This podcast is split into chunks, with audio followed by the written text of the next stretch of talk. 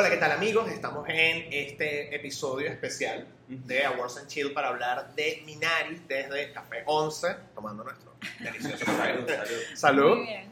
Eh, Minari ha sido de momento como una de las películas que ha dado más de, de que hablar, no solamente en la categoría de mejor película extranjera, sino bueno, vimos que por ejemplo los critics, Alan King se ganó el premio a, a mejor actor, es como, es como revelación, ¿no? Es Sí. como Howard. Sí, sí, sí, sí. sí, sí. Eh, y bueno, sin lugar a dudas la vamos a escuchar sonando muchísimo en esta temporada de premios. A ver, ¿qué les gustó? ¿Qué les gustó de esta película? Bueno, miren, Minari, la verdad es que me pareció una película bastante lenta. eh, toma tiempo para que te enganches, pero uno se tiene que dejar llevar porque por algo está nominada y la verdad me llamaba mucho la atención todo este tema cultural que habla de, bueno, de la cultura asiática, pero también habla de la migración. Porque esto es una familia que realmente se muda para buscar como que un mejor futuro. Y entonces ahí intervienen muchísimas cosas que yo creo que todo el mundo se puede sentir identificado.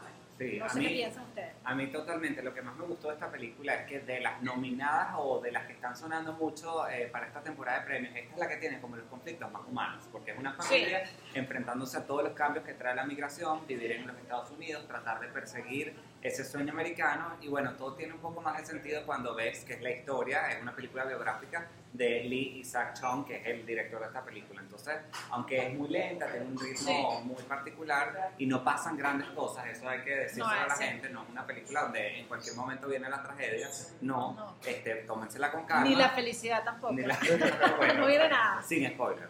Pero, pero bueno, es una película que hay que irla disfrutando poco a poco y sobre todo ir conociendo y enamorándose de estos personajes, que creo que es lo mejor que tiene. Sí. Hay algo que, que quiero comentar, que es que es verdad, no trae ni la felicidad ni la tristeza, pero levemente te lleva a experimentar mucha emocionalidad a través de las actuaciones, de cosas cotidianas. No sé qué piensas de eso, Luis. A mí me gustó Minari, me gustó por los personajes, más que todo. O sea, me, me encanta la relación que tiene la abuela con el nieto. Además que, bueno, en mi caso yo fui criado por mi abuela, yo creo que muchos fuimos criados por Amamos nuestras las abuelas. abuelas. Exactamente. Entonces Sí. como que te toca una fibra particular, pero a mí me faltó como un poquito más de, ojo, me encantó, es muy bella, pero a mí me faltó como un poquito más de veneno al que nos tiene normalmente acostumbrados al cine coreano. Ok, sí. Yo, por ejemplo, comparo esto en, en términos de ritmo con Lee Chandong, el de Poetry, o Kinky Doo, que es primavera, invierno, primavera, verano, otoño, invierno, primavera. Y no es tropicano. Y, y, y- y- son películas lentas, donde aparentemente no pasa nada, pero,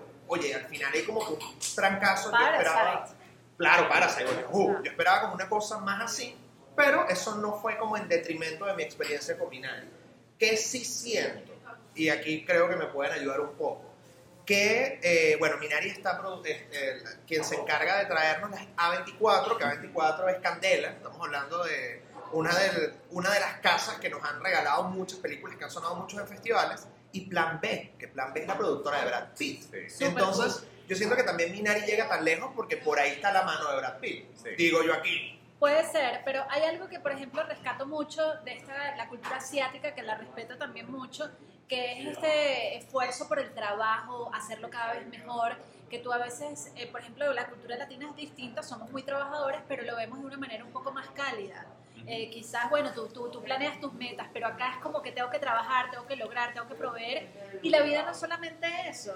Y hay otras cosas muy sutiles como es la abuela o como es este niño maravilloso que te conecta a, quizás a tu infancia. Y tú dices, yo también pasé por ahí y no sé, es muy inteligente, hasta humor en la película. Sí, bueno, y este tema que tiene de fondo de la inmigración también es importantísimo para la agenda política de los Estados Unidos, saliendo Claro. un presidente como Donald Trump que puso tantas trabas para inmigrantes y ha sido tan xenófobo con muchas razas, sobre todo después de un año de pandemia donde Asia, China ha sido eh, el foco, digamos, del racismo máximo por Estados Unidos, ¿no? Y eso también es un detalle, que ellos, esto no es spoiler ni nada, pero ellos se están incorporando a la cultura norteamericana y, por ejemplo, no, no ves un choque. O sea, ven que lo, lo- la gente de la comunidad de la iglesia como que lo- lo- los Lo contiene, recibe, los sí. recibe. Entonces, eso me pareció muy bonito.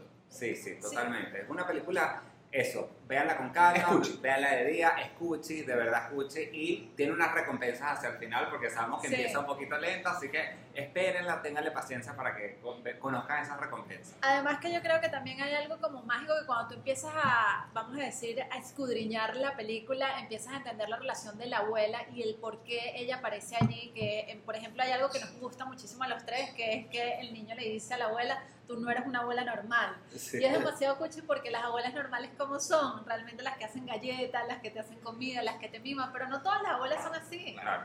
Y eso también te abre como un espectro bastante chévere en las relaciones de, de esos personajes. Así es. Bueno, nosotros ya les presentamos nuestra opinión sobre Minari. Véanla. Y queremos que ustedes también las vean y disfruten todas las películas nominadas. Qué mejor manera de hacerlo que, bueno, pidiendo algo en delivery, una comidita, unas galletas, unos cafés incluso, porque Café 11 es uno de los aliados de UbiGo. Así que yo los invito a que se descarguen la aplicación en su App Store y se registren para que puedan conocer los más de 500 establecimientos que tiene UbiGo para que ustedes puedan pedir. Así es, y los invitamos a que tengan uso en el cupón Go Awards para que tengan 10% de descuento en todo lo que pidan. Así que aprovechen porque es sabrosísimo ver películas, series, junto a algo divino para comer y compartir. Y estén pendientes en nuestras redes sociales porque vamos a hacer este tipo de contenido con todas las películas nominadas. Así que si no están seguros que si la veo, que si no la veo, que porque están hablando de ella, pues ya saben que acá van a conseguir un resumen de todas esas pelis y nuestros análisis. Así que nos vemos en la próxima. Chao, chao.